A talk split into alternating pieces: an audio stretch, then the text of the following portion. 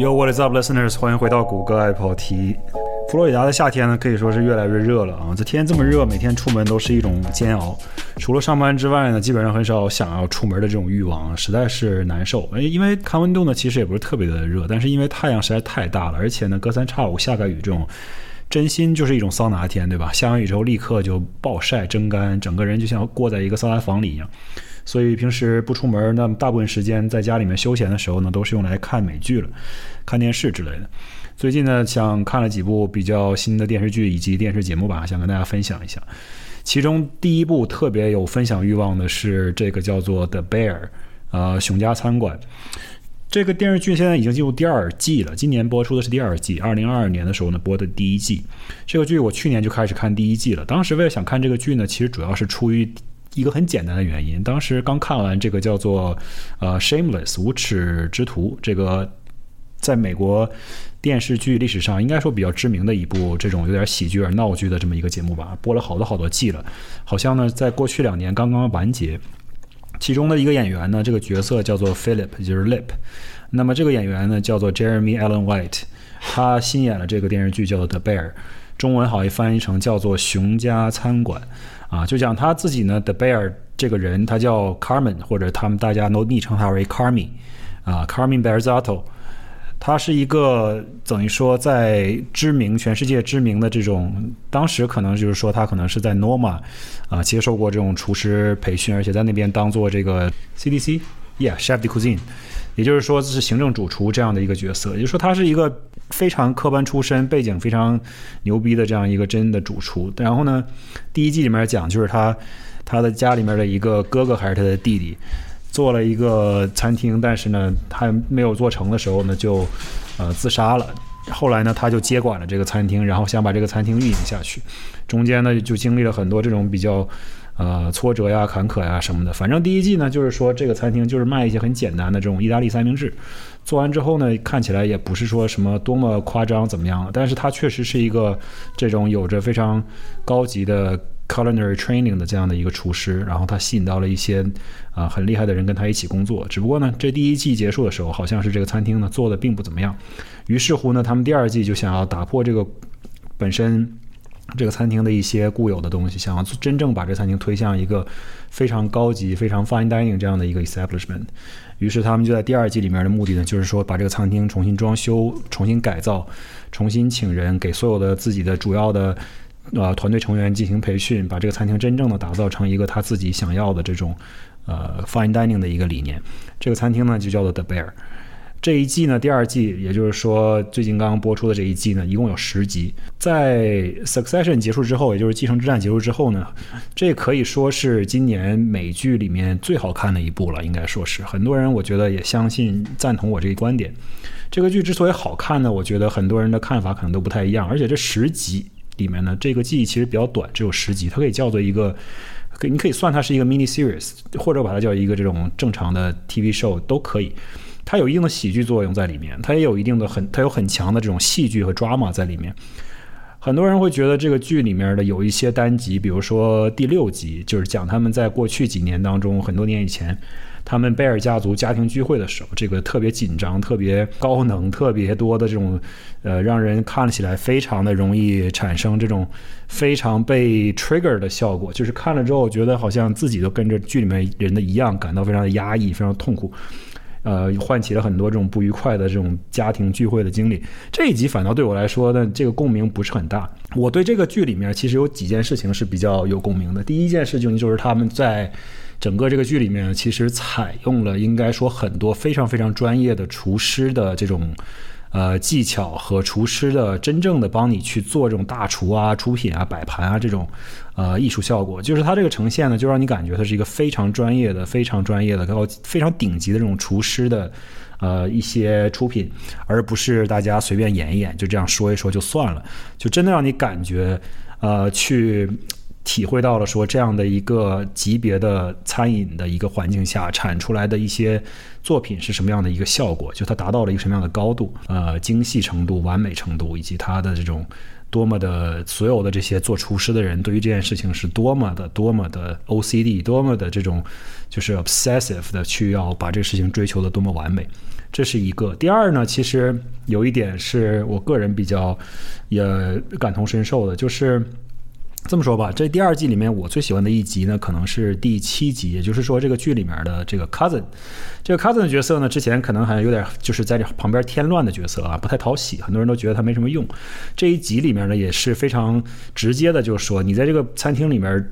是什么 purpose？你的 purpose 是什么？你是在这捣乱还是乱指挥？你想当老大，但是你又不是老大，你到底是做什么的？你又不是厨子，你又不是技术人员，你又不是工程人员，你在这到底是干什么的？于是整一整个这一季里面呢，就是每一个人都在寻找自己的 purpose，都在寻找自己在这个餐厅团队里面的一些作用和他们真正存在的意义。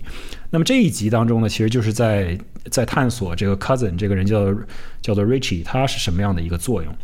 啊，而呢，这里面其实他做的事情呢就很简单，就是由于 Carmi 呢，他在整个芝加哥的这个餐饮行业当中非常的多的人脉，也他有很强烈的这种一种他自己的口碑也很好而很强的这样的一个背景，于是呢，他就把他的 cousin Richie 呢送到了芝加哥，这是一个想象当中的一个餐厅了，说他有三星米其林这样的一个餐厅，但是呢，这家餐厅其实是存在的，而且拍摄地点呢就在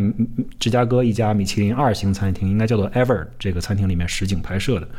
啊，当然了，当里面的演员什么的，并不是真正的这个餐厅的服务人员或者是工作人员，但是呢，这个餐厅的主厨其实有背后参与这个菜品的一些出品和当时餐厅里面拍摄的这些场景的贡献，也就是说，它的场景的设置呢是非常非常真实的，啊，而且由于人家这个餐厅真实的这种主厨参与呢，就把它搞得更加的啊非常像现实的情况。然后 Richie 到这里面去做一件事情，就是 stage，stage 是法语，就是 S T A G E，在这里面读成 stage，意思就是做 intern，就是去实习。这件事情之所以给我很大的共鸣，就是因为如果大家还不知道的话，本人是学酒店管理出身的，大学四年当中也经常去餐厅啊、酒吧或者是酒店里面去实习。印象最深的一次实习呢，就是在香港的一家这种非常高级的，当时并不是米其林两星或者三星，而是只有一星的这样一家米其林餐馆里面实习了一个夏天。然后呢，这一部剧当中的第七集，也就是这 Richie 去做实习生的这一集呢，叫做 Forks。也他这一上来实习，说他实习一个礼拜啊，很简短的一个实习期间。我当时是在餐厅里面实习了三个月，说他这一个星期里面需要做的事情就是擦这些叉子。这个擦这个餐厅里面的这些银器，就是这个餐厅的银器，当然是用洗碗机洗出来的。但是用洗碗机洗出来呢，自然上面会有些水渍，可能看起来不是很整洁，所以必须要有一个服务生在那里把这个擦子擦，把这个叉子和刀啊，还有勺子啊，擦得非常的干净。当时他就说：“哦，我在这实习的时候，他就问他的那个领班啊，服务员领班，他就说我在这实习是一直要擦这些个叉子吗？”然后那个领班说：“是的，第一个星期大家都来这呃擦擦拭这些叉子。如果你干得好的话，你会 move on to spoons。”就是等于说半开玩笑的，就告诉你就赶紧好好擦你的叉子啊，不要问这么多废话。这个呢，确实听起来挺离谱的，但是实际上是挺真实的。因为我记得很印象很深刻，我去这个餐厅实习的时候，我当然自己什么也不懂，但是我自己进去之后的第一份工作呢，其实跟他很相很相似，就是第一件事就是擦杯子。因为这个杯子一样，就是从洗碗机里面洗出来的，上面会有一些水渍。这有水渍的杯子呢，是不能拿给客人用的，所以我们必须用一块布的这种餐巾来擦拭这个杯子，里面外面把它擦干净，让它看起来就是透明，像水晶一样，没有任何的水渍在上面。然后我非常印象深刻的是，我上班第一天第一件事情是擦这个杯子。然后我的同事呢，他也是在擦杯子，他呢可能比我多一些呃这种年份，但是他也是这个餐厅里面服务员，算是这种级别比较低的吧。就是干擦杯子这件事情呢，显然都是服务员级别比较低的嘛。一开始的时候，然后他我印象很深的是，他跟我说的第一句话就是，擦这个杯子要小心，别把它掰碎了，因为这玻玻璃杯很薄。当时我印象很深，就是这个玻璃杯薄到好像就像一片树叶子一样，是那种水杯，然后。我心说好的，我一定注意。结果我拿起这个杯子，用抹布擦第一下的时候，就把这个玻璃杯给掰碎了。这是我第一个杯子。他说，我的同事当时说没关系，所有人都会弄碎一两个的，不要担心。然后就把这个扔掉，然后继续以后就特别特别小心的擦这些杯子。当时确实，我大概可能真的是有几天时间，每天都是在不停的擦杯子，然后呃，工作内容呢，可能只涉及到就是做成一个就是一个所谓的 bus boy，就是你是只能负责把菜品从厨房端到楼面，而不会涉及到跟客人的交流。有一个专门的服务生是会把这个菜放到这个台面上，而你只是旁边端这个东西来回走这样的。如果别人吃完了，你可以帮着收一下，然后再把这个东西端回去。当时我们这个服务呢是允许使用这个托盘的，很多这种高级餐厅呢是不允许使用托盘的，对吧？就是每一个服务生必须手拿一个盘子，左右一个一个，然后把这个菜放上去。如果你一个桌上五个人的话呢，你这可能有五个服务生一起把这个盘子一统一端上去。大家都知道，这种高级餐厅每一道菜桌上有几个人，那么这一道菜必须是同时到达的。那么当时我们这个服服这个餐厅呢有一个好处就是可以使用托盘，这托盘就像一个我们在大学里面去食堂打饭的那种大托盘一样，这个比较大一些，一次性可以端三到四个人的菜在上面。这样的话呢，我的第一个任务就是端这个托盘，然后把菜送到桌子边上，然后有一个专门的服务生，他会把这个东西摆在每一个人面前，让他们享用。这是我当时在餐厅实习的这份工作是这样子的，而且这件事情呢就会。怎么说呢？毕竟是在餐厅正式实习的第一份工作吧，所有的事情都给我留下了很深的印象。比如说，当时做的非常紧紧张的一件事情，就是做第一次，呃，也不是说第一次吧，就是很呃刚开始做的时候呢，都是做这种早早上的 shift，都是做 morning shift，都是服务早餐，然后或者是午餐。这样的话，客人流量呢可能稍微少一些，节奏呢也没有那么紧张。尤其是早餐的时候，这个客人的数量其实相对来说是比较少一些的。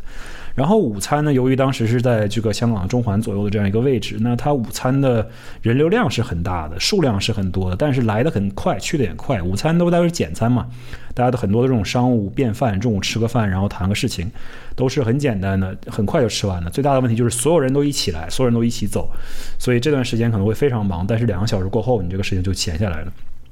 后来。第一次也不说第一次吧，刚刚开始做晚餐的时候，就会出现一些比较特殊的这些挑战。因为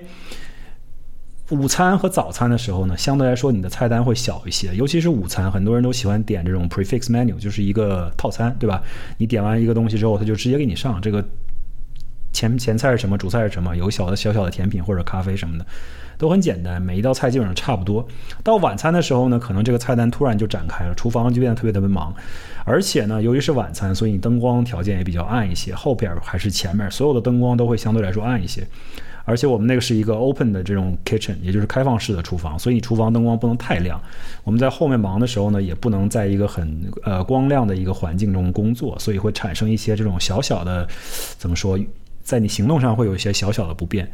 我。犯过最大的一件错误，可能就是有一次我们的那个洗碗机房刚刚把这一大堆的水杯、酒杯和各种各样的杯子洗出来，然后它都是放在一个架子里面的，然后用一个推车推出来。这个架子可能叠了四五层这样高，里面有各种各样的杯子。我记得我当时呢是也是比较着急。然后我把这个车子想要推出来，推到它需要摆放的一个位置，这样的话我们可以擦杯子，对吧？从这个洗洗碗机房这个出来到我们服务区，这样去擦杯子，这样一个短短的距离之内，我想把它推过去。这下面是个推车。我当时犯的最大的错误就是，我当时第一比较着急，第二没有经验，我直接拉着这个车的架子上比较高的一层，假设这上面有五层，然后我拉的可能是上面数第二层，就是很高的一个位置。这样我一拉，然后那个车下面呢刚好有一个小小的坡度或者是个地毯什么东西卡住了一下，我把整个这一车上面可能五层的水杯全部直接拉倒在地上，直接碎了一地。这是在晚间 service 期间特别特别夸张的啪的一声，整个我觉得整个餐馆里面都能听到。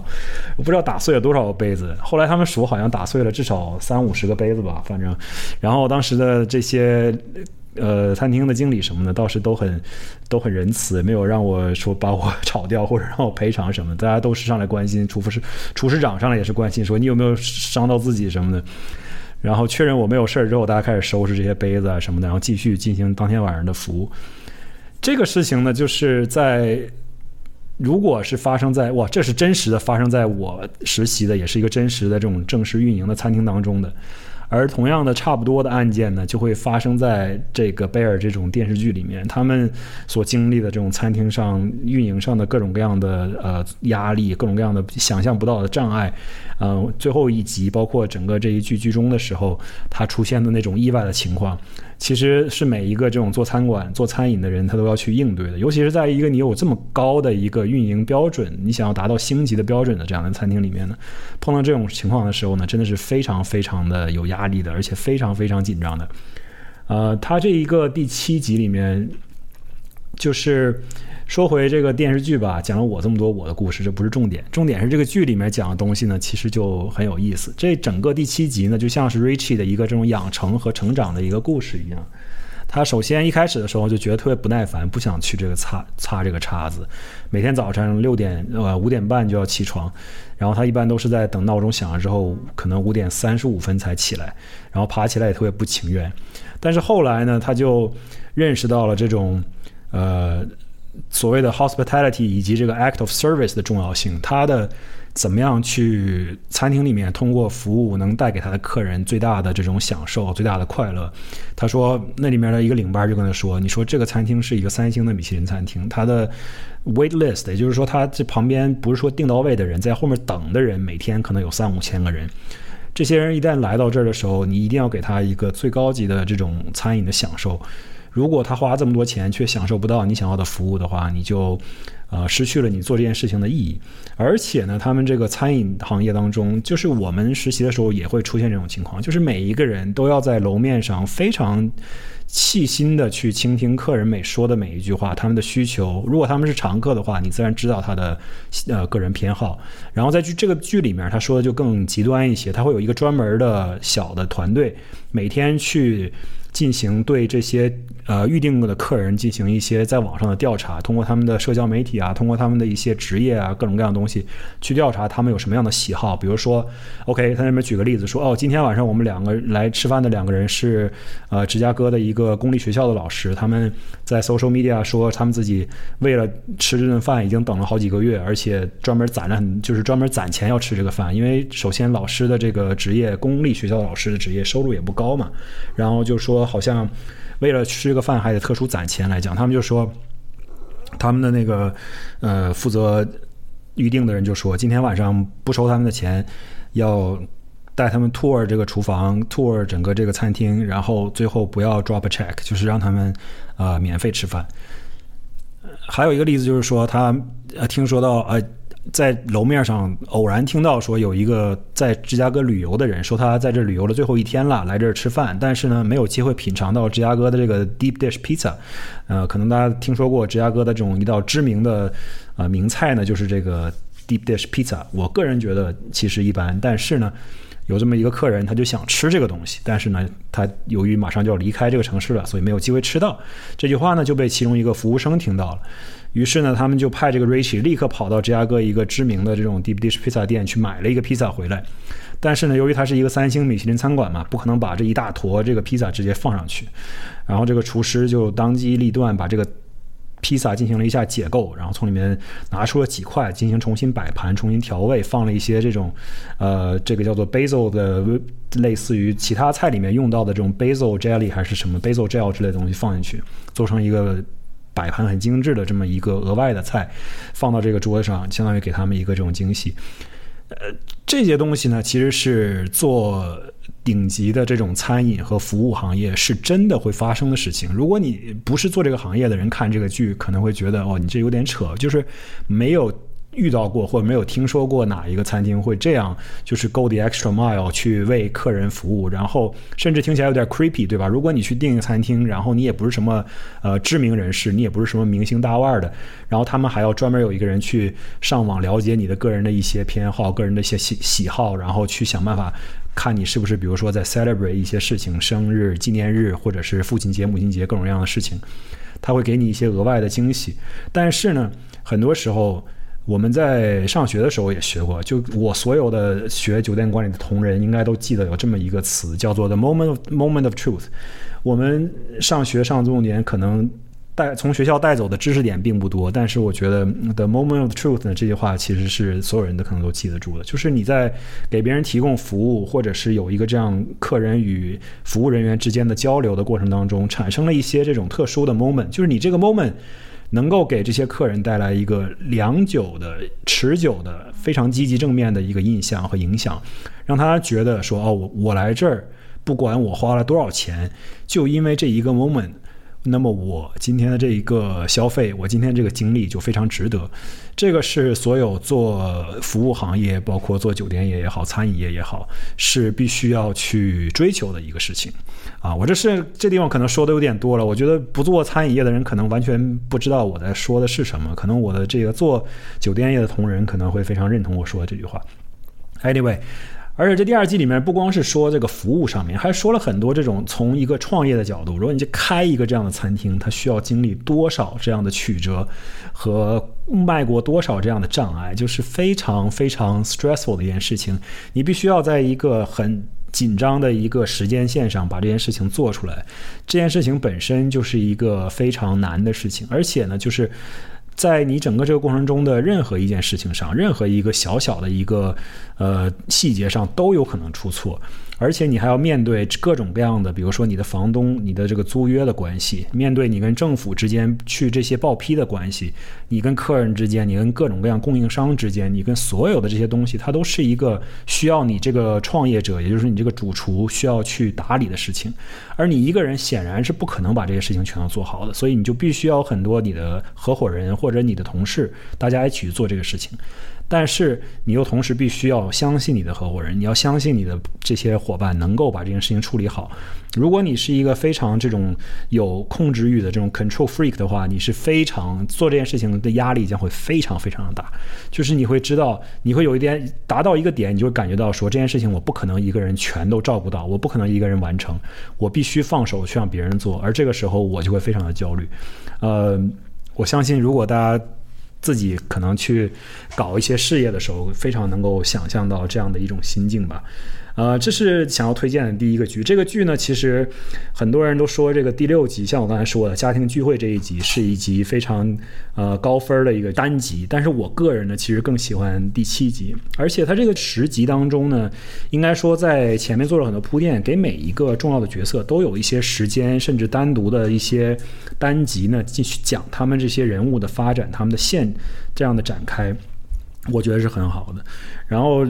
这一集里面，Forks 这第七集里面关于 Richie 的成长，后来说他特别喜欢去做这个事情，每天不需要到五点半闹钟响的时候，人就已经起来了。然后由于餐馆里面的这些服务的这种设定，啊，教他怎么样把这个叉子擦干净，放到应该放的位置。他在自己的生活当中也学会了一些，让自己的家里面变得更整洁，每些东西应该摆在什么地方，他都有一个更严格的这样的一个对自己的要求。我觉得这也是很多我们做过餐饮的人，尤其是做过这种服务业的人，就会产生的一点点的个人的习惯上的改变，就是你会觉得，我希望我家里面的一些东西的都等归位，都能够比较整洁。嗯，这也是我稍微有一点点这个 OCD 的这方面的原因。只不过现在在生活当中，我的要求也不是很高。但是呢，我确实因为在餐厅里面工作过，所以存在过一些这种我们的术语叫做叫做 mise en place，就是你的东西一定要摆在它应该摆的位置，洗干净的盘子就应该放在洗干净的盘子应该放的位置。这样呢，厨师摆盘的时候就能立刻把盘子拿到。你的洗好的叉子就必须放在每一个这种叉子的 station 里面，这样服务员需要叉子的时候就立刻从里面找到他想要的东西。Anyway。这个剧说多了，我们就说到这儿吧。希望大家去看一下，我觉得是一个很不错的剧。好像豆瓣上的评分已经达到了将近九分，八点八分、八点九分的样子。M D B 上大部分的单集都在九分以上啊，第七集可能是九点六、九点七左右的一个成绩，应该说是非常非常优秀的一部剧了，而且。就像很多这种客观的一些网上的评论说的是，他写的很真实，就是很多真正参与过餐饮业创业的人就会觉得他讲的是一个很真实的故事，而且真正做过厨师的人甚至会觉得看了这个剧呢有一点这种 PTSD 的感觉，就是觉得我操，我当时真的是发生了这种事情，让我现在看到就觉得有一点受到创伤，已经不太敢去看了，看到就会有一点焦虑的感觉。这也不能怪他们，因为这个剧确实演的挺真实的。OK，这是今天想跟大家说的第一个电视剧。我最近还看了一个电视剧呢，叫做《Dave》啊。By the way，这两个都是 FX 美国 FX 这个电视台做的电视节目啊。然后 Dave 呢，中文翻译成叫做“说唱王大夫”啊，听起来感觉像是一个大夫在说唱，叫王大夫的人在说唱，说唱王大夫。但是呢，他其实是 Dave，就是 D A V E。呃，这个呢，其实就是六。Dave Dave 就是他这个 是一个真实生活当中的一个说唱歌手了，大家只不过是把他自己的生活进行了一下戏剧化的演绎，然后弄成了一个电视剧集来演来演。然后他在电视剧里面的艺名叫 Little Dicky，啊，总之就是很扯的一个东西。但是呢，这个剧也是挺神的。这演到本季的最后一期呢，他甚至请到了布拉德皮特来串客串了一个角色，所以说也是挺有看头的，我觉得。呃，希望大家也可以去看一下这个，我就不多跟大家推荐了吧，因为这个剧呢说起来比较复杂，感觉不是我一句两句能描述清楚的。它比较搞笑，啊，搞笑可能多于它严肃的部分，而且呢，它确实在里面很多这种音乐呢，还是如果你喜欢嘻哈的话，这个音乐呢确实也值得一听，啊，内容什么的也比也足够精彩。除此之外呢，最近还看了什么呢？哦，最近还看了一个关于这已经不是新片子了。最近还看了一个关于泰格伍兹的这个纪录片，呃，一共就是两集，在 HBO 上面。这个其实怎么说呢？我这个人从小就对高尔夫球无感啊，一直就像这个 Jeremy Clarkson 说的，不明白高尔夫球运动的意义是什么。现在呢，由于这个工作的行业以及工作的环境呢，其实就不得不涉及到一些跟高尔夫球相关的事情。因为所有这行业当中的这些重要人物啊，包括很多这种公司的同事啊、领导啊什么的，都喜欢打高尔夫，所以这是一个话题来的。尤其是最近一段时间，这个 U.S. Open 刚刚在美国在个洛杉矶结束嘛，然后我就看了一下关于这个老虎伍兹的一些纪录片，应该说。纪录片拍的怎么说呢？挺好，但是呢，有一点点奇怪的就是他的视角，我觉得还是有一点点偏，因为他是怎么说，第一个黑人走进这个美国或者全世界，呃，高尔夫这种顶级的高尔夫好呃这个运动项目当中的，他甚至可以说是在他的鼎盛时期呢，比所有人都强。是一个改变了这种高尔夫球历史的一个人，但是我觉得他的纪录片拍呢，还多多少少有一点这种偏向于一个以白人的视角去看待泰格伍兹这件事情，啊，包括他的一些采访他一些以前的女朋友啊，或者生活当中的朋友的一些这种事情的观点呢，其实很多时候都有一些，呃，怎么说，很白左的一些观点吧，就是我我会觉得，如果人家的。Tiger Woods 的爸妈想要把他教育成一个机器人，让他去专心的打高尔夫球，然后不想让他有生活生活中有任何的这个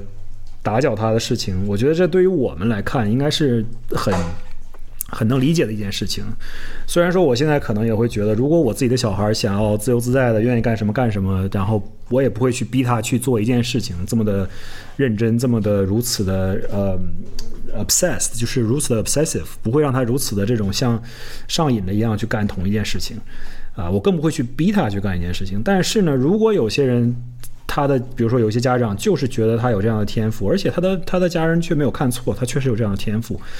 然后就想把他培养成一个这样的一个顶级的一流的全世界第一名的这样的一个球球员的话呢，我觉得肯定背后需要的这些。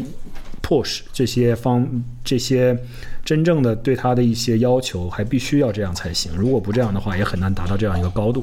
虽然我说了，我这人其实从小对高尔夫球无感，但是呢，我也尝试着打过一两次，去像 Top Golf 啊，或者是去一些简单的这种高尔夫球场，简单的挥两下杆子，也上网。咱也不能说乱打，因为乱打显然没有任何意义嘛。如果你要是去乱打的话，基本上你也碰不着球，然后还容易伤到自己，就是没有任何的意义。多多少少还是去学习了一下这种简单的一些基本的技巧，作为一个完全零基础的初学者来去尝试一下。